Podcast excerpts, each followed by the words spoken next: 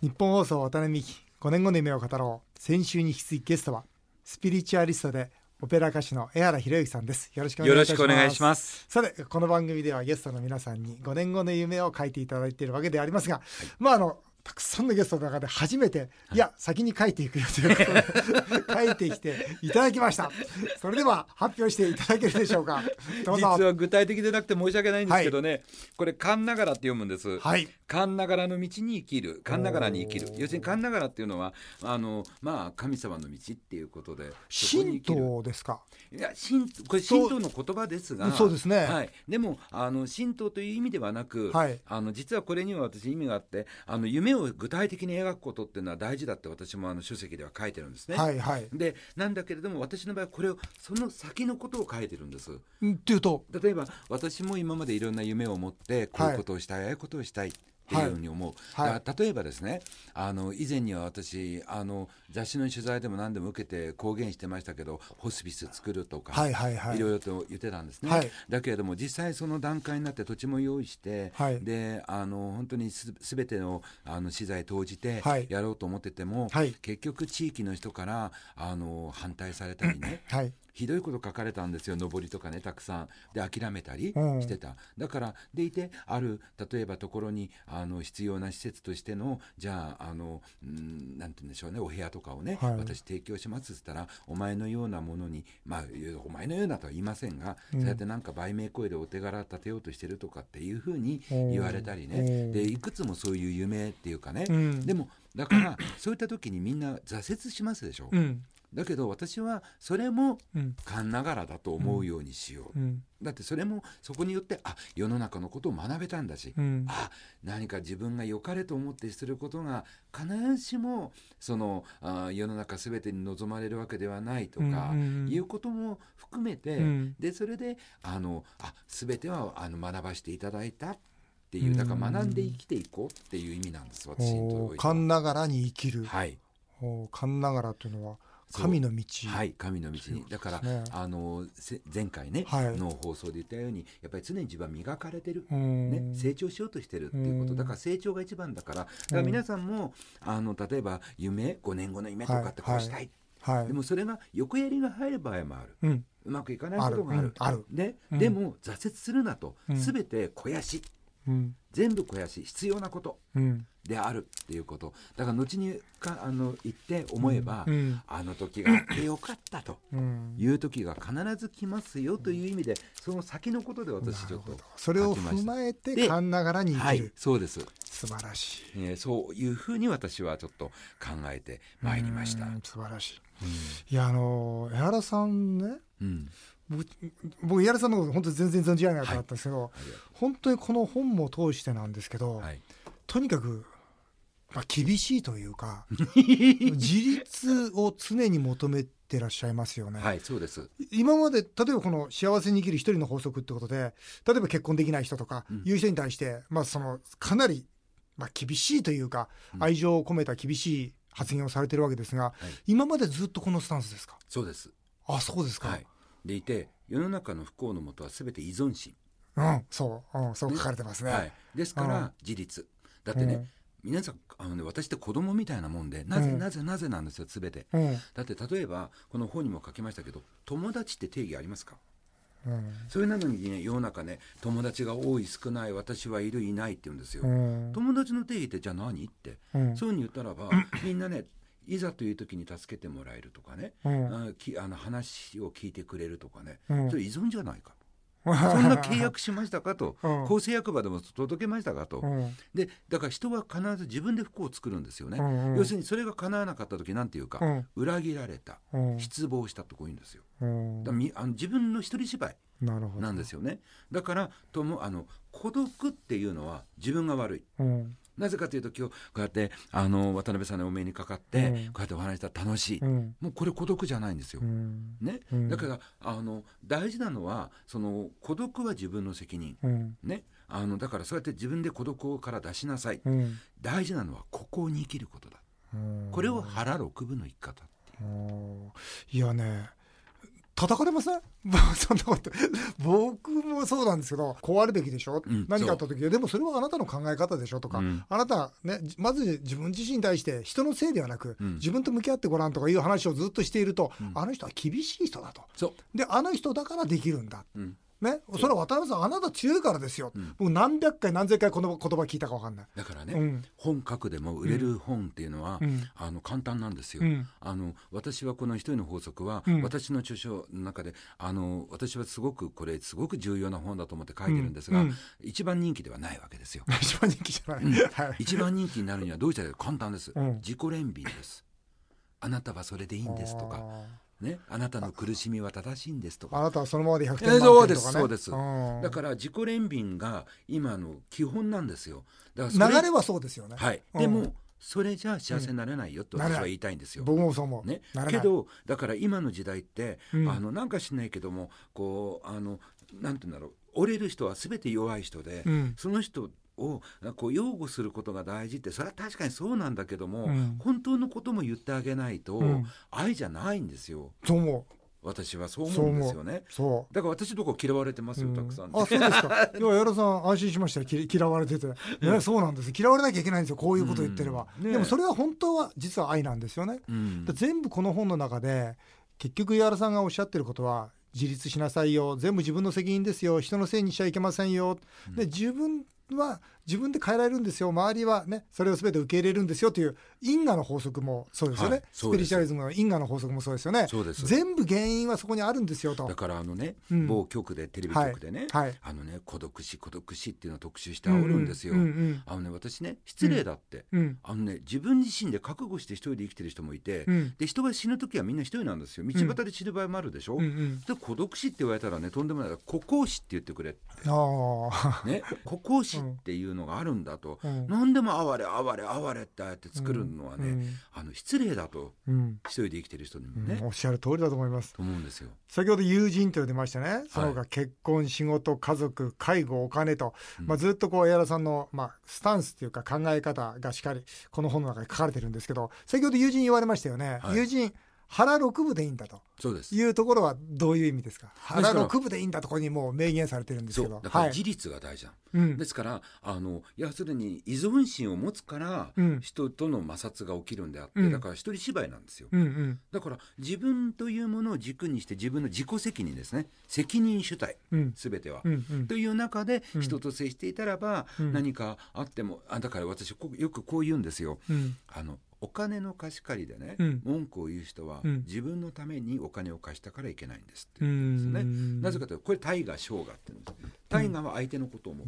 だから例えばお金を貸してくれ、うん。多くの人が不満に思う時っていうのは、あの貸さないとケチと思われうんるとか、なるほど。友達を失うとか、うんうんうん。うん自分のために貸してるから不満が残るんです、うんうん昔のね人はね人にお金を貸す時にはあげたと思いなさいうんうんだからあげる価値があるかどうかで、うん。ダメだったらばおいあのこれ教育と一緒です。うん。あ憎んでもいいですよと、私あなたにお金貸せませんと、うん。ね、うん。あなた自身の暮らしをまず変えないととか、うんいうバシッと言ってあげることが愛であって、うん。ね、これは大河の愛なんですよね、うん。だからそういった人はお金の問題でもトラブル起きない、うん。だからこの自立心うん。自立、うん。うん、がだ自分で自分を律するっていうこと。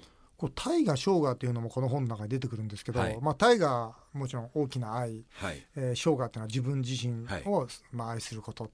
これ大河に生きなさいということを矢原さんが、まあ、書かれてるんですけど、はい。大河に生きるってどう難したら難しい。そこが一番難しいじゃないでか、ですもね慣れれば簡単。慣れれば、うん、あ自己愛と利他愛うん。で今言ってみたい利他愛の方が、うん。あの摩擦も起きないから。うん。その代わりみんなだから寂しくなっちゃう気持ちが、うん。寂しさを作るのは自己責任ってあれほど言ってるでしょっていうのにうん。なんでね日本人特に自分で自分を楽しますことが苦手。うん。重りができない。うん。自分を。うん。だから自分で自分のことを重りしなさいと。なるほどね。ねだからそうなんで人に依存してあのあ夫がいたら幸せとかそんな問題じゃないでしょって失ったりする場合もあるし、うんだから常にここだから家族の中でもここ。そうすればあの距離感を持ってあの例えば子供でもうん。こうしてくださいっていうふうに言ったり、ある程度のこう六腹六分を持ってれば慣れ合いが一番トラブルもつ作るわけですから。